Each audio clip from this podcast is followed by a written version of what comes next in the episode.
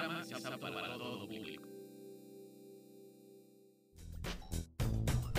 Han informado los científicos que llegó una nueva señal desde el asteroide B612. Y es para que encuentres en cada sombrero no un conejo, sino un elefante. Dirección de Radio y Televisión de la Universidad Autónoma de San Luis Potosí.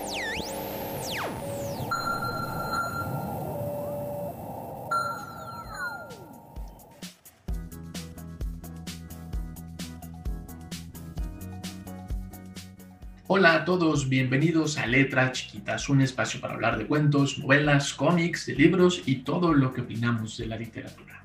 Aquí encontrarás todos los libros salvajes de escritores peculiares con los que nos hemos topado todos los secretos que hemos encontrado en sus letras, queremos compartirlos contigo. Estamos trabajando desde casa, pero nos puedes llamar a cabinas al 444-826-1347 en la ciudad de San Luis Potosí y en la ciudad de Matehuala al 488-125-0160 para compartir todas tus dudas y comentarios literarios. En el programa de hoy, una publicación independiente con varias voces, con muchos autores no con muchos, con todos los autores de San Luis Potosí, todos ellos son potosinos, y han hecho una publicación que se titula Almas en el Limbo, una publicación que lleva Guillermo Carreja, y han juntado todas estas voces en esta idea, en esta gran pensamiento de lo que son las almas, de lo que es el limbo. Son unos cuentos desde un espacio temporal y todos ellos cuentan una versión peculiar de ver su realidad. Es una publicación independiente que puedes encontrar en Amazon, puedes comprarlo en formato físico como en formato digital, sobre todo a través de la plataforma Kindle. Y tuvimos una reunión por Zoom con dos de sus creadores, con dos de los responsables de esta publicación, con Guillermo Carreja y Guillermo Manley, quienes nos platicarán más sobre esta publicación.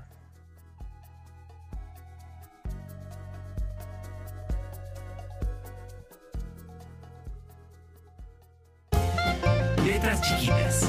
Compartir mundos literarios nunca fue tan sorprendente.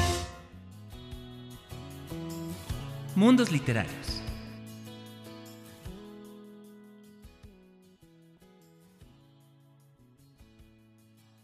Me encuentro en sesión de Zoom con Guillermo Carreja y Guillermo Ruiz Limón, quienes son los responsables en gran parte de la publicación Almas en Limbo, una publicación, pues podríamos decir que era independiente, que lo un poquito más, si sí o no, a través de la, editorial Astra, y que este compendio de cuentos, que todos son autores potosinos, todos autores nobles, todos jóvenes inquietos y con mucho ánimo de querer escribir, de leer, de compartir estos mundos literarios, logran esta publicación con más de ocho autores.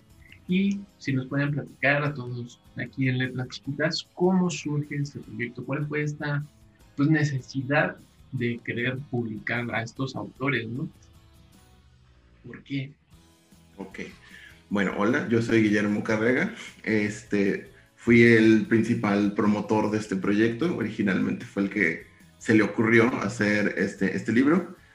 Eh, todo surgió, eh, la verdad no recuerdo, o sea, fue hace como 8 o 9 años cuando surgió la idea de esto. Eh, toda la tirada era, pues, conocía a, una cantidad de interesante gente que quería ser escritores pero que tenían ese problema de que normalmente en muchas convocatorias, eh, no, de concurso de cuentos, sino convocatorias para publicar, te estaban pidiendo que tuvieras pues currículum de escritor para que se fuera una apuesta segura con estas personas. Y eh, estábamos en ese momento de que no encontrábamos a dónde movernos, a dónde llegar, con quién, con quién publicar o cómo hacer este tipo de cosas. Y se me ocurrió que estaría interesante pues generar una publicación nuestra que pudiera fungir como ese primer paso para poder empezar a llegar a más convocatorias. Eh, originalmente lo había planeado con, creo que eran cuatro personas que por varias razones no pudieron participar en esto, ya sea por cosas de trabajo, por no tener tiempo, porque no se les ocurría nada, de cada quien. Eh, y entonces fue un poco mutando la idea y empecé a conseguir invitar a otras personas distintas a las originales para poder generar, o sea, otras personas que tuvieran el mismo tipo de, mm, de, interés de ser publicados, de empezar a generar currículum y de, y de querer eh, poner su voz escrita en algún lado. y se fue, fue como una especie de bola de nieve que creció rápido, porque pues apenas salió la idea, como que se juntaron muy rápido las, creo que son 10 personas, las 10 personas que tenemos ahorita, y este, pues salió de eso, pero sí fue por ahí de 2011, 2012, cuando empezó todo el proyecto. Oye, es un proyecto que se tardó en dar eh, la luz y esta convocatoria, como entre amigos, entre los compas que siempre se juntaban, me, imagino. Este, Guillermo eh, Ruiz, porque tenemos a dos Guilles hoy, este, ¿cuál fue tu función, cuál fue tu labor en, esta, en este proyecto, en esta publicación? Ok, bueno, yo soy Guillermo Ruiz Limón. Eh, en, el libro yo participo como Guillermo Manley, que es un seudónimo que utilizo para, o que empecé a utilizar para escribir. Es el, el apellido de mi abuela materna, que era una mujer muy curiosa y le gustaban eh, leer y oír a poetas, en fin, y decidí utilizar su apellido. Y utilizo seudónimo porque en realidad yo me dedico a las artes plásticas o artes visuales y decidí pues utilizar un nombre distinto para escribir. A mí me invitó Guillo Carrega. Eh, yo escribo pues ya desde hace tiempo eh, de manera más o menos constante, no, no publicado, pero sí escribo, eh, aunque tengo algún cuento por ahí publicado con Ana Neumann. Em, y me interesó la idea de participar escribiendo un cuento. Básicamente, pues nada, es, fue echarme con publicación. Efectivamente tardó un montón, fue un proceso largo. Sin embargo, pues decidimos lanzarnos y hacerlo por nuestra cuenta una de las grandes alternativas es justamente hacerlo de manera independiente, pero también esto conlleva un montón de problemas, de circunstancias que a lo mejor no pensaríamos que pudieran encontrarse. ¿Cuáles fueron estas cosas complicadas o difíciles de poder llegar a, esta, a esta publicación? ¿Quiénes son esta editorial este, Adestra? Bueno, eh, uno de los uno de los problemas que veíamos, bueno, era si lo íbamos a hacer nosotros por nuestra cuenta, pues los recursos económicos para hacerlo y cómo hacerlo. Eh, empezamos, bueno, básicamente Guillo Carrega fue el que empezó a, ver qué posibilidades teníamos de imprimirlo, en dónde. Eh, empezamos a ver costos y bueno, fue un poco eh, ahorrar casi para, para la publicación, eh, si nos decidíamos o no, si encontrábamos algún patrocinio a través de alguna eh, institución de cultura del estado de San Luis Potosí, en fin, iba por ahí el asunto. Hasta que se empezó a llegó un momento en el que decidimos pues hacerlo. Eh, la persona que contactamos para la publicación pues es un primo de Yuyo Carrega que vive en Guadalajara y que se dedica también a la cuestión de, pues, de revisión de textos, él escribe, tiene, tiene algunas cosas eh, publicadas, eh, también tiene podcast, en fin, es un tipo muy curioso. Em, y tiene esta editorial y pues nos contactamos con él para ver qué posibilidades había de imprimirlo físicamente o de que se hiciera a través de Amazon. Lo que decidimos es hacerlo por los dos medios. Libro publicado como tal, un libro físico, y por Amazon. Entonces él nos ayudó con la, eh, el formateo del libro ya como tal, aunque ya estaba bastante estructurado, y él fue el que se encargó de la publicación. Digo, digamos, no, no cambió mucho a la idea de una editorial, sino si sí, hubo un trabajo de editorial, no lo tuvieron que hacer ustedes, no tuvieron que aprender sobre publicaciones y, digamos, encontraron la forma en otros lugares alternativos, lo cual está bastante súper. Y, pero platícanos, este, ya más que del proceso en sí, digo, lo cual lo hacen ver ustedes bien sencillo, no lo platican como muy ameno. ¿Quiénes son estos autores? ¿De qué trata? ¿Por qué el título? ¿Quiénes son estas almas en el limbo? O si los textos que están presentados aquí, plasmados, son sobre almas en, este, en esta perdición. Uy, todo eso, eh, todo eso, o sea, por eso estaba comentando lo de que en 2011-2012 se está generando la idea, porque eh, todo empezó porque todos los que originalmente estábamos teníamos estilos muy, muy distintos de contar historias y de escribir.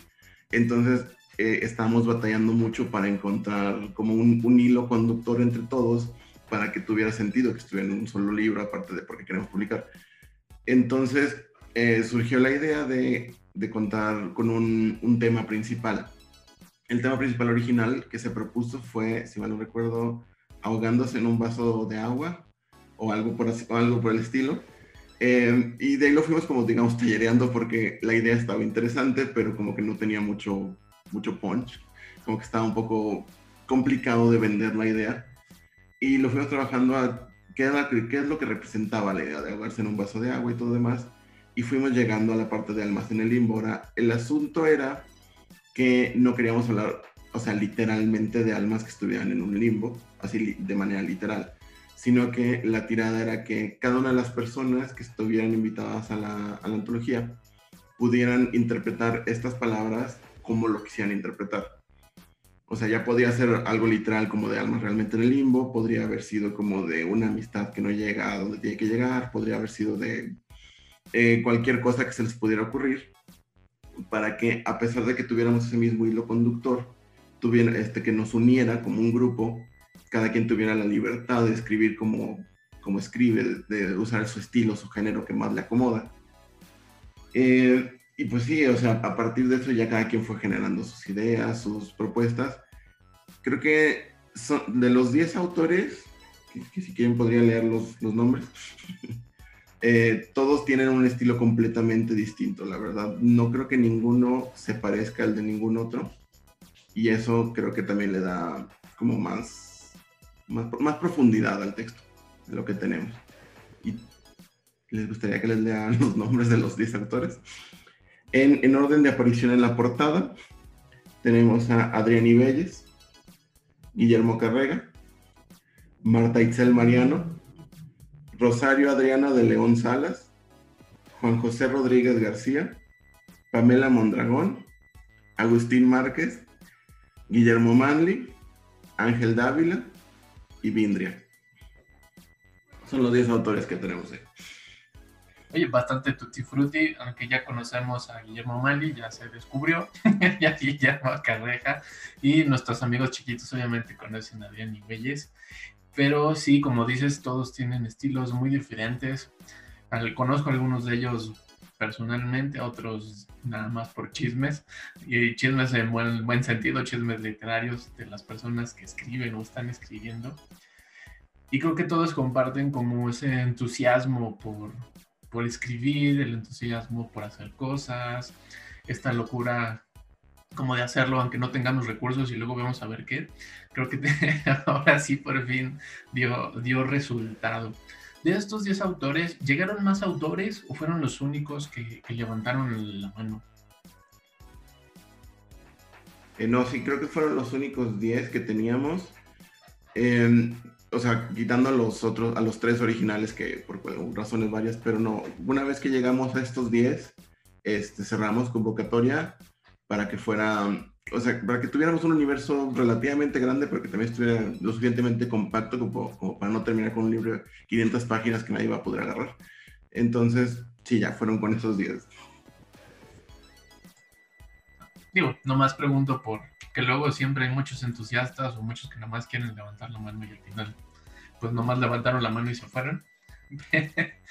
Pero Guillermo, si nos cuentas un poquito que decías que están en Amazon, este libro lo vamos a, comprar en digital a través de la plataforma de Amazon o cómo podemos conseguir este libro?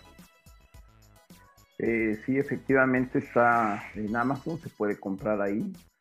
eh, lo buscan con el título y, lo encuentran en la plataforma de Amazon. Y es muy, pues es un libro digital que es muy fácil conseguir. Eh, pensamos que era una buena oportunidad pues para tener más audiencia. Eh, entonces, pues es, es, muy amigable esa plataforma. Y, yo quisiera retomar un poco el, tema de, de, que nos unió como escritores. Eh, todos de alguna manera están escribiendo y me parece una, una, manera muy interesante, es casi como un juego, ¿no? El, dar una, una, idea general y bueno, a ver qué se les ocurre. Em, yo creo que el resultado fue interesante porque hay historias muy diversas pero tiene ese hilo conductor, como dice Guillo Carrera. Y estamos, de hecho, eh, proponiendo un segundo volumen con otra nueva idea que también nos una, eh, un poco así, una frase que da para ver qué, descubre cada quien en su interior, en su cabeza para eh, hacer una historia. Entonces, el proceso es muy, muy interesante creo que la experiencia de este libro que pudimos editar nos da para poder eh, hacer un, un, segundo libro ya con más eh, facilidad, ya más o menos tenemos idea de cómo, hay que hacerle, cómo verlo de los recursos. Em, le estamos apostando tanto que incluso pues estamos viendo la posibilidad de hacer una editorial y sacarla ya con, con este nuevo nombre de editorial eh, como una primera aventura y con la idea pues de sacar más cosas. El interés por, por, esta manera de expresión pues está. Eh, yo, por ejemplo, decía que pues a mí me, gusta contar historias porque oía historias en la familia, ¿no? En las comidas familiares. Yo escuchaba las historias que contaba mi abuelo, este, algunos tíos. Había unas muy interesantes. Eh, y me gustó esa idea de, contar historias. Eh, mis abuelos tenían una biblioteca más o menos grande, en donde fui descubriendo varios autores de cuentos confieso que me gustan los cuentos por la brevedad. Eh, se me hace interesante, ¿no? Agarrar al lector y en poco tiempo ir desarrollando la historia y terminarla de una manera sorprendente. Y, recordaba yo a Heraclio Cepeda que él decía que él era un cuentacuentos, que más que escritor, él era un cuentacuentos porque le gustaba ir contando su historia hasta que él tomaba forma y entonces la escribía. Eh, así es que esta idea de poder eh, seguirlo haciendo y de ver cómo podemos eh, promover lo que otros cuentan, me parece algo muy padre. las historias atrapan a la gente. Y he tenido la oportunidad de darle una ojeada a su libro en versión en Kindle, para quienes lo han podido comprar por Amazon. Y sí, todos tienen esta como este ímpetu, como dices, de contar historias y escuchar lo que el otro cuenta y decir, decir lo que otros dicen, que es al final de cuentas es algo que ustedes están haciendo, ¿no? Promover las voces de, de los otros.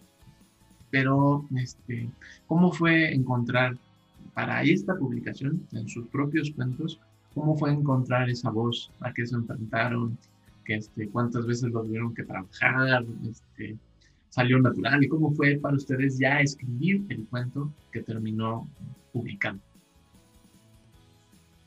Eso es bueno. Este, en lo particular, yo estaba, al principio estaba batallando con el, tema, porque, o sea, sí, yo podía pensar como varias excepciones de cómo explicar un alma en el limbo, pero solo tenía ese problema cuando escribo, donde generalmente las primeras ideas que me salen pienso que son muy normales. Y entonces me esfuerzo a mí mismo, es que no, yo normalmente no hago cosas así, yo tengo que pensar una versión todavía más, más extraña, todavía más, más fuera de lo común. Eh, no sé, como que siempre me, me, tiendo a forzar en pensar en esas cosas, porque generalmente son el tipo de historias que a mí me, entretienen más, las que son las más inesperadas, las más extrañas. Entonces trato de irme para allá para poder generar algo como lo que a mí me gusta. Y de entrada, eh, creo que sí, una vez que ya empecé con todo este proceso y ya empecé a generar ideas que fueran un poquito más raras, eh, la primera que me salió sí fue la de que el alma en el limbo en este caso no fuera una persona o un alma, sino una idea que no puede salir, que era un poquito reflejando también que no, no se me ocurría nada. Eh, pero entonces creo que sí fue el primer, el primer, la primera idea que me salió que me gustó y ya fue cosa de empezar a trabajarla. Eh, y ahí el problema fue tratar de hacer un, un cuento que en primera instancia fuera divertido, eh, que pudiera meter algunos chistes por ahí. En segunda, que no reflejara tanto el cómo me estaba sintiendo yo en el momento de no poder generar la idea, porque no estaba pensando en algo autobiográfico, sino nada más como en el sentimiento que estaba yo pasando en ese momento. Y, al mismo tiempo algo que estuviera corto.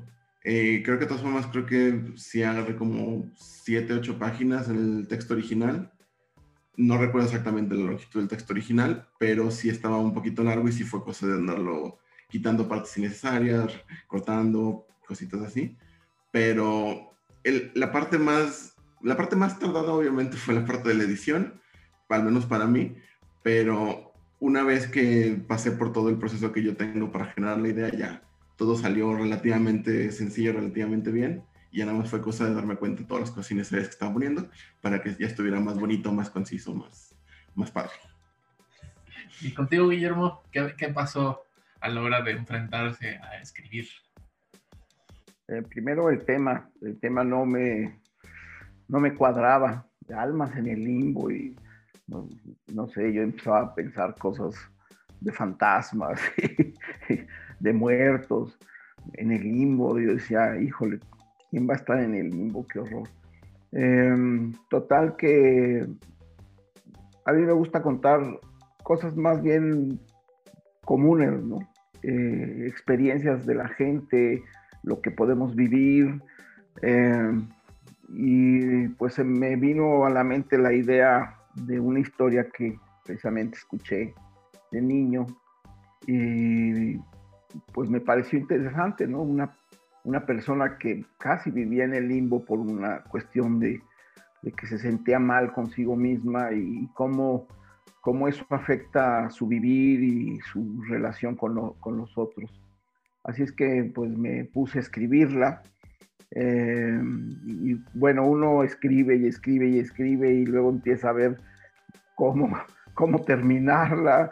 Eh, cómo hacer que parezca interesante y empiezas ya a darle forma, ¿no? Yo sí reescribo las, los textos eh, unas veces, varias veces, y luego, bueno, pulir la, redacción, que me cuesta a veces trabajo. Em, y bueno, lo vi después incluso cuando hicimos la revisión de todos los textos, qué complicado es, ¿no? Ponerse de acuerdo en qué, quiso decir o por qué lo dijo así y cuál sería la manera correcta de escribirlo, porque a veces no solo es una cuestión de, de simple gramática, ¿no? Sino de preguntarse qué, por qué quiere decir esto y lo dice de esta manera y cómo corregirlo sin quitarle el sentido. Participamos eh, tres personas, creo, en la revisión de los textos eh, Pamela, Guillo y yo.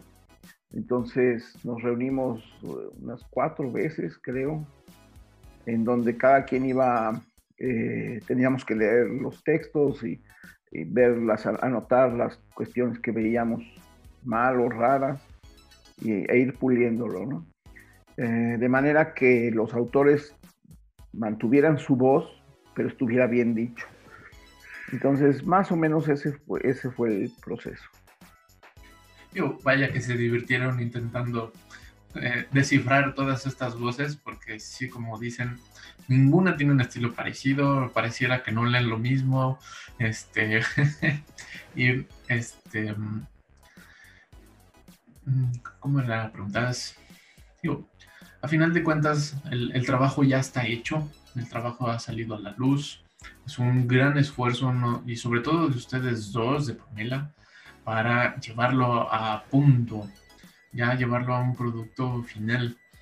¿Qué le dirían ustedes a esos chicos que están o están ahí divagando como con este mismo ímpetu donde ustedes deciden hacer esta publicación.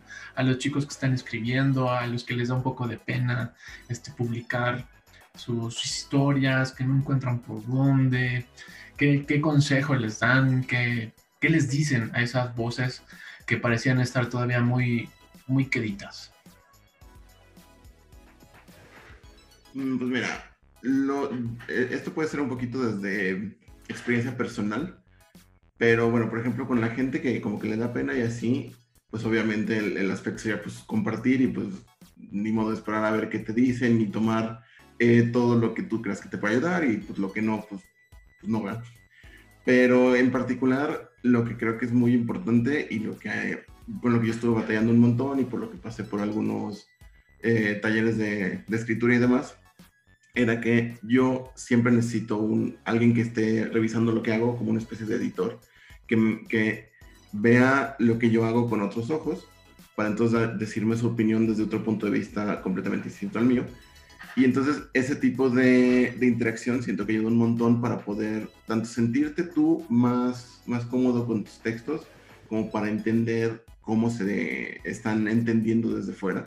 Entonces, todo ese aspecto de los cursos de narrativa, los talleres de escritura y demás, son una cosa muy bonita. Y si ya se sienten como con ganas de publicar, eh, yo antes de, de que publicáramos este, sí tuve algunos, digamos, experimentos publicando de manera independiente en Amazon, también de manera digital y con Kindle y demás, pero por mi propia cuenta, con mi nombre y demás. Eh, casi todos eran cositas cortitas, cuentitos, eh, o Mm, bueno, sí, en general se puede decir que son cuentos porque no pasaban de 30 páginas, que igual ya es como largo, pero tampoco es muy, muy largo. Y sí te da como, como el orgullo de, ay, pero aquí está en una página, ya está mi nombre, ahí está todo lo que yo escribí. Y sí te da como ese, ese aliento para, pues, ah, entonces ahora tengo que hacer el que sigue, ahora tengo que hacer otra cosa, ahora tengo que la continuación o una, una versión mejor. Entonces, lo, lo, que se, lo que se tiene que hacer en estos casos, creo yo, es, pues, aventarte. Eh, hay muchas personas que lo hacen a través de blogs, también está muy padre, también tuve varios experimentos con blogs. Y lo que tienen ese tipo de plataformas es que ya tienen de cierta manera un público que puede llegar a ti, que te puede contactar, que puede estar como comentando, y puede ser eh, mancuerna con ellos y demás. Hay gente que también lo ha estado haciendo por Facebook. Eh, sí ya no lo he intentado yo, pero eso también te ayuda porque estás compartiendo directamente con tu grupo de personas. Entonces también te puede ayudar como similar a lo que están haciendo los, los talleres de narrativa, pero en un, en un sitio un poquito más seguro, digamos, porque son personas que conoces y que sabes más o menos hasta dónde pueden llegar y lo que te pueden decir, eh, que puede ser como un, buen paso o una buena manera de compartir lo que haces. Pero pues sí, normalmente este tipo de cosas, pues aventar tus cosas para afuera, para que la gente tenga chance de verlas y pues esperar a ver qué recibe ese cambio. Bueno, primero que pues lo hagan, les gusta escribir o les gusta narrar historias o poesía, pues háganlo. Em, y eh, les recomiendo yo que hay, hay una variedad de posibilidades para talleres de escritura. Eh, siempre es muy bueno tener eh, a alguien que te diga vas bien o no vas bien o por qué no haces esto. Por ejemplo, yo soy un lector de poesía, a mí me gusta mucho la poesía yo quería escribir poesía y nada más no se me da. No, lo he intentado, he estado en talleres y he, querido escribir poesía, pues no, no tengo ese espíritu de poeta, pero sin embargo, gracias a los talleres me di cuenta que puedo narrar historias. Eh, de cuando mis hijos eran pequeños, les contaba cuentos antes de dormir cuentos que yo iba inventando. El problema es cuando te dicen, oye, a ver, cuéntame aquel de tal cosa, ¿no? Y pues ya ni te acuerdas que habías dicho. Pero es un ejercicio de estar contando las historias. Y lo mismo es con la escritura. La ventaja de la escritura es que ahí está, lo puedes releer, lo puedes revisar y encuentras los errores eh, o los aciertos también, ¿no? Sino ir descubriendo lo que tú estás pudiendo hacer con tus experiencias, con lo que imaginas, con lo que escuchas. Eh,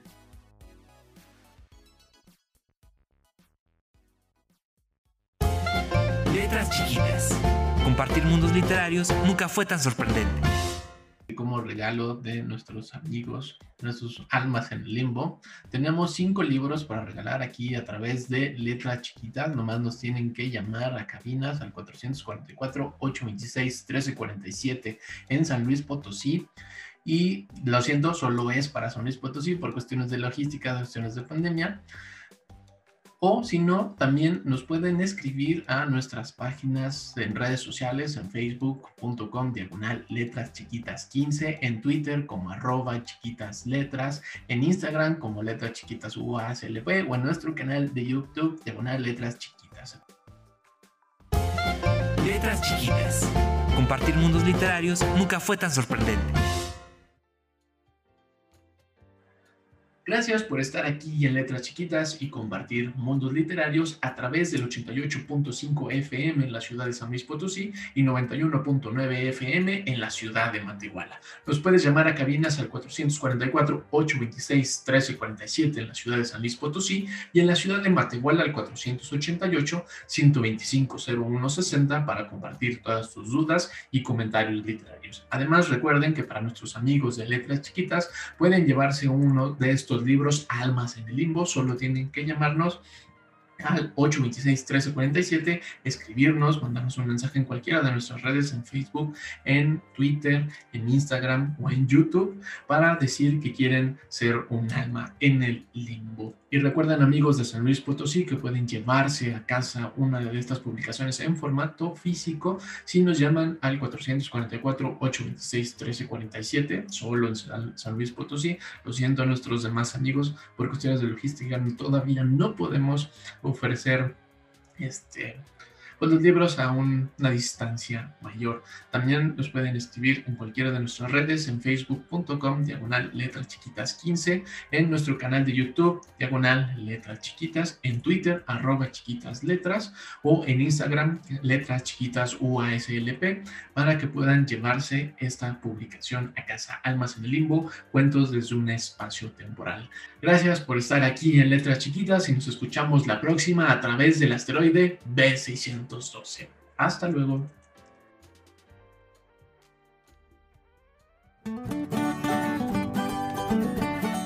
Letras Chiquitas es un proyecto de la Dirección de Radio y Televisión dedicado a difundir la literatura y la escritura con un estilo muy especial. Síguenos en nuestras redes y comparte tus hazañas literarias con nosotros. Letras Chiquitas.